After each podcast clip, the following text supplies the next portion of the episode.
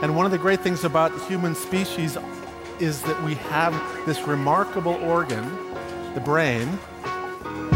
La tête dans le cerveau. Biologie, cervelle, synapses, neurosciences, physique. The human brain really is the most unique gift of our species. Avec Christophe Rodeau. Vous n'aimez sans doute pas beaucoup les guêpes, et il est vraisemblable que les cafards ne vous attirent pas davantage. Après l'histoire d'aujourd'hui, mêlant vampirisme, zombification, mutilation, repas d'entrailles et momification, les choses ne risquent pas de s'arranger. La tête dans le cerveau.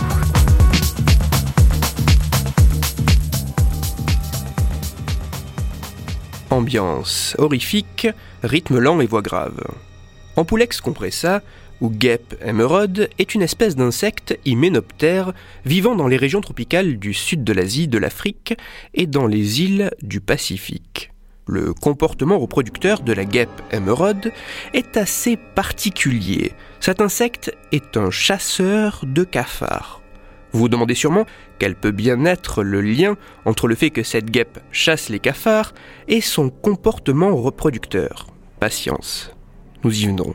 Mais attention, je conseille aux âmes sensibles de s'abstenir.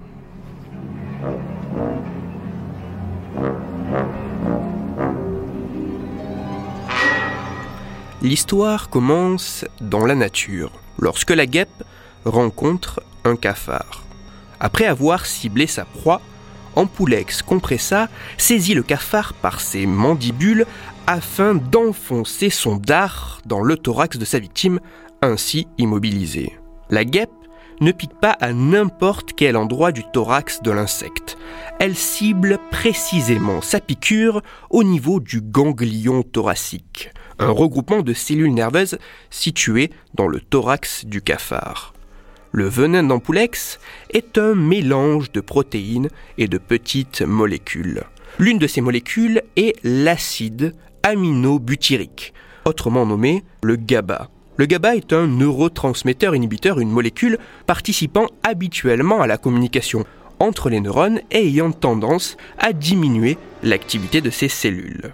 La forte concentration en GABA du venin va bloquer la transmission de l'influx nerveux entre les neurones thoraciques, entraînant une paralysie des pattes avant du cafard. La paralysie est temporaire et ne va durer qu'une à deux minutes.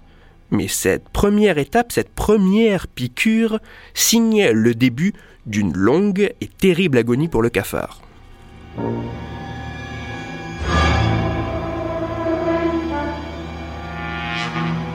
Le cafard paralysé, la guêpe va alors procéder à une seconde série de piqûres aux effets moins temporaires et plus dévastateurs.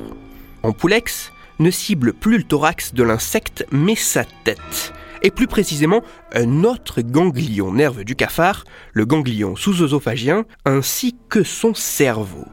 À ce niveau, le venin semble réduire la libération d'une molécule, l'octopamine, diminuant la communication entre les neurones thoraciques qui commandent le réflexe de fuite et activent habituellement les muscles de la marche.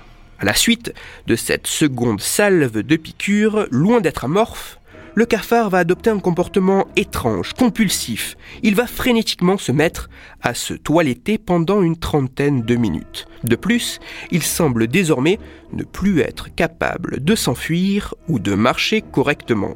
Et la guêpe n'en a pas encore fini.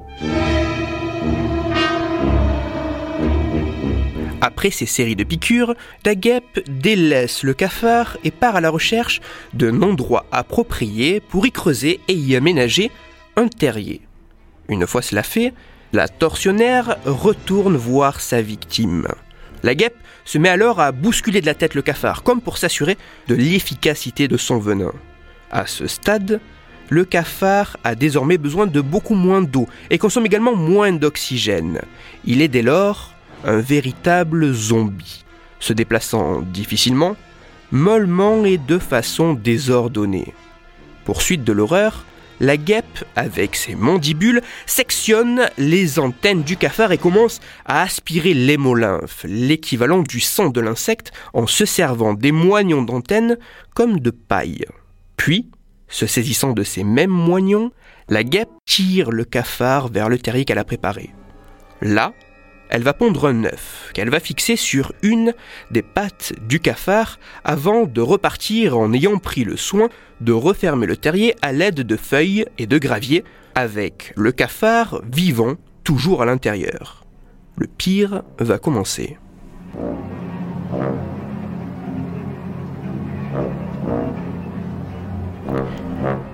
Au bout d'environ deux jours, l'œuf est clos. La larve qui en sort va alors perforer la couche de protection de la patte du cafard afin de se nourrir de son hémolymphe, afin de se nourrir de son sang.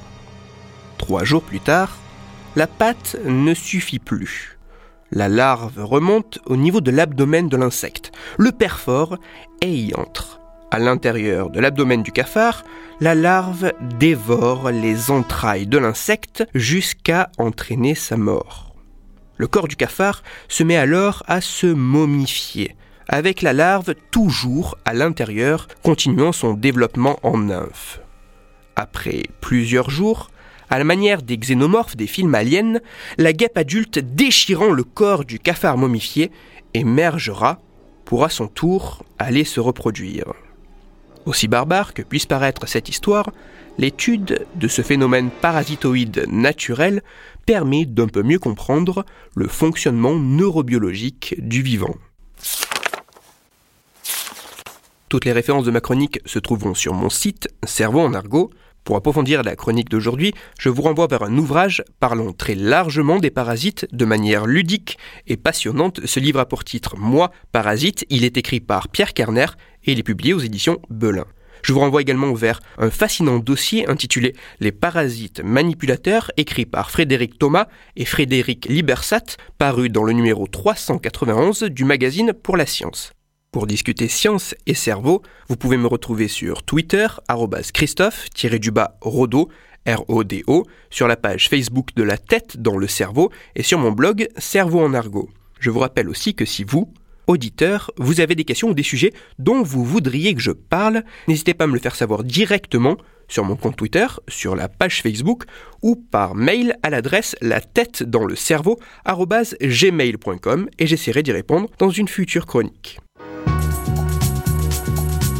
Christophe Rodeau. La tête dans le cerveau.